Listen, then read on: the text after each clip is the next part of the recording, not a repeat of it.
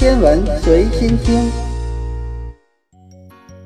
你好，在今天的节目开始之前，先来做一下预告。由蜗牛研习社策划并制作的天文科普系列节目《五分钟天文学》即将在国庆期间上线。这个节目会每天利用五分钟的时间，带你了解一个天文学知识。你可以搜索并关注微信公众号“天文科普爱好者”，了解更多详细情况。如果你想学习更多的天文学知识，那欢迎你关注我们这个系列节目。下边开始今天的内容。二零一零年，天文学家在费米伽马射线天文望远镜的帮助下，发现了两个巨大的泡泡，释放着大量的高能辐射。这两个由热气团和宇宙射线组成的巨大球体，我们称为费米气泡。它们高高的耸立在银河系银盘的上边和下边，覆盖的区域大致与银河系一样大。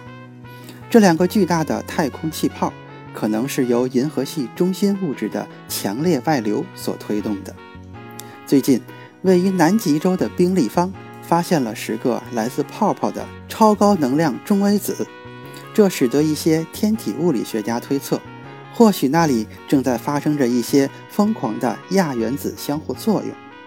他们最终得出的结论是，这些所谓的费米气泡比我们想象的还要神秘，因为要形成巨大的热气体球并非易事。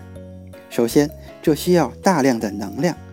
一个典型的星系很难产生这种能将热气体传送到两万五千光年之外的能量。费米气泡。均匀地在银河系中心上下延伸，这种独特的方位和朝向，有力地说明了它们很可能与银河系中心的超大质量黑洞人马座 A 星有关。一种可能是在数百万年之前，人马座 A 星在大吃一顿之后开始有些消化不良，而落向黑洞的物质的温度升高，在电和磁力的作用下，扭转出了一段复杂的舞蹈。使他们在落入黑洞之前，可以逃脱有去无回的事件世界的魔爪。这些物质充满了令人难以置信的能量，乘着被加速到接近光速的粒子喷流，从星系中心向外疾驰而去。当它们逃到安全的地方时，这些粒子开始扩散并且变薄。但直到今天，它们仍能维持着有活力的能量状态。还有一种可能性是。曾有一颗距离人马座 A 星过于靠近的恒星被撕成了碎片，于是，在一个剧烈的过程中，一次性的释放出了所有的引力能，导致了这些气泡的形成。也或许这一切与人马座 A 星并无关系，而是核心中的众多恒星，可能是数十甚至数百颗致密的恒星，在同一时间变成了超新星。然后将这些气体喷射到银河系之外。当然，也有可能以上的假设都不成立。我们的肉眼是无法看到费米气泡的，尽管它们有着非常高的温度，但它们内部的气体非常稀薄。而在它们内部，某种东西产生了能量最高的光，就是伽马射线。正因如此，它们才被费米团队捕捉到。天文学家认为，伽马射线。是通过宇宙射线在气泡内产生的，而宇宙射线本身就是高能粒子，这些粒子中的大部分是电子，但也可能还有一些更重的家伙，它们四处乱撞，撞击出了独特的伽马射线。但伽马射线并不是高能粒子能产生的唯一事物，有时候宇宙射线之间会相互作用而释放出中微子。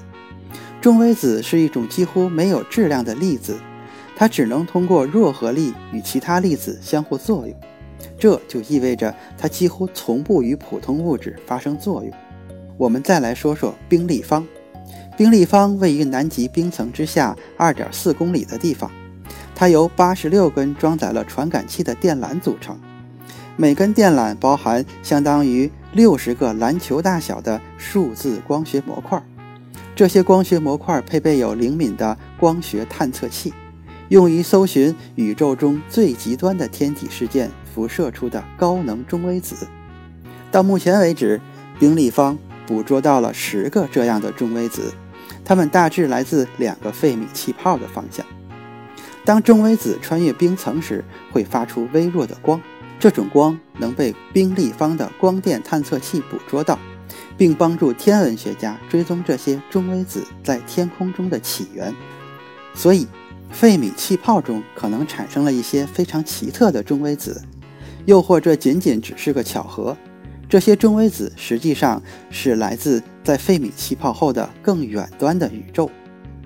这些宇宙射线以某种方式产生了所有的伽马射线，尽管我们不确定它们究竟是如何产生的。或许在费米气泡内有某种相互作用，可以既产生伽马射线，又同时产生可以被冰立方探测到的中微子。如果是这样，这将成为解释费米气泡本身的物理性质的一大进步，并为我们带来了关于它们起源的巨大的线索。最近，一组研究人员仔细研究了现有的数据，甚至加入了新投入使用的高海拔水切轮科夫探测器的数据。这是一种非常优秀的地面伽马射线望远镜。他们将这些信息与各种解释费米气泡的理论模型结合起来，以求找到正确的组合。在其中的一个情况，气泡内的质子偶尔会相互撞击，并产生派介子。这是一种会迅速衰变为伽马射线的奇异粒子。在另一种情况中，气泡内的大量高能电子与宇宙微波背景相互作用，将一些幸运的光子变成伽马光子。还有第三种情况，气泡外缘的激波利用磁场来驱动局部的那些毫无生气的粒子。当这些粒子被加速成为高速粒子时，它们会开始发射宇宙射线。尽管他们尝试了所有的可能，但仍然找不到任何一种情况能够完全符合所有的数据。也就是说，我们仍然不知道是什么驱动了气泡释放出伽马射线，也不知道气泡内是否也产生了中微子，甚至不知道是什么首先产生了这些气泡。但这正是科学的运作方式：收集数据，排除假设，然后继续前进。最后再做一下预告，由蜗牛研习社策划并制作的天文科普系列节目《五分钟天文学》即将在国庆期间上线。这个节目每天会利用五分钟的时间带给你一点天文学的知识，这样循序渐进，日积月累，每天进步一点点，一段时间以后，你会发现你的天文学水平会有很大的提高。你可以搜索并关注微信公众号。天文科普爱好者了解更多详细情况。如果你想学习更多的天文学知识，那欢迎你关注并加入学习。祝你学习愉快！今天的天文随心听就是这些，咱们下次再见。